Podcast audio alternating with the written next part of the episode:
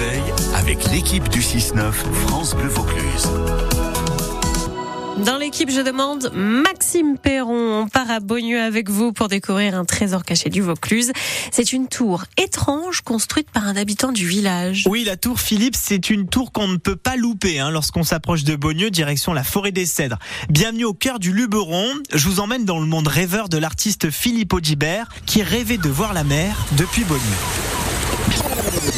Nous sommes en 1885 à Beaunieu. Philippe Audibert était un sculpteur du village reconnu. On lui a d'ailleurs confié quelques sculptures pour l'église de Beaunieu. Cet original est aussi reconnu par ses pairs puisqu'il a eu le Grand Prix de Rome de sculpture. Et son rêve, c'était de vivre dans un château fort du Moyen Âge. Alors il a décidé bah, subitement de construire lui-même une tour de style néo-médiéval.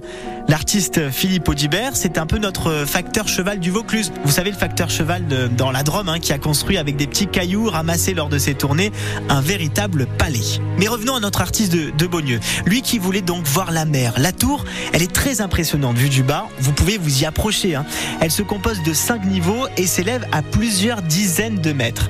Son architecture, c'est vrai, elle attire l'œil car elle se trouve au beau milieu de nulle part. Bon, malheureusement, Philippe Audibert est frappé brutalement d'apoplexie à l'âge de 64 ans. Il va donc manquer de temps, d'argent, il n'aura pas donc la santé pour la finir. On raconte qu'au sommet, on aperçoit l'étang de Berre, un rêve donc à demi réalisé pour cet artiste.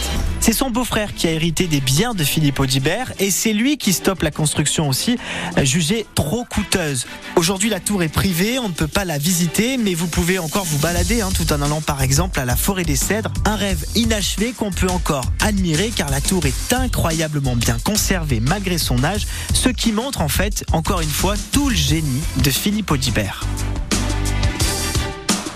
Elle est chouette l'histoire de cette tour. Je vous encourage à aller au moins googliser pour voir quelques photos et puis à y aller tout simplement. Allez vous balader du côté de Beaunieu. Merci beaucoup monsieur Maxime Perron. On vous retrouve sur notre site France Bleu Vaucluse pour tous les épisodes des trésors cachés du Vaucluse.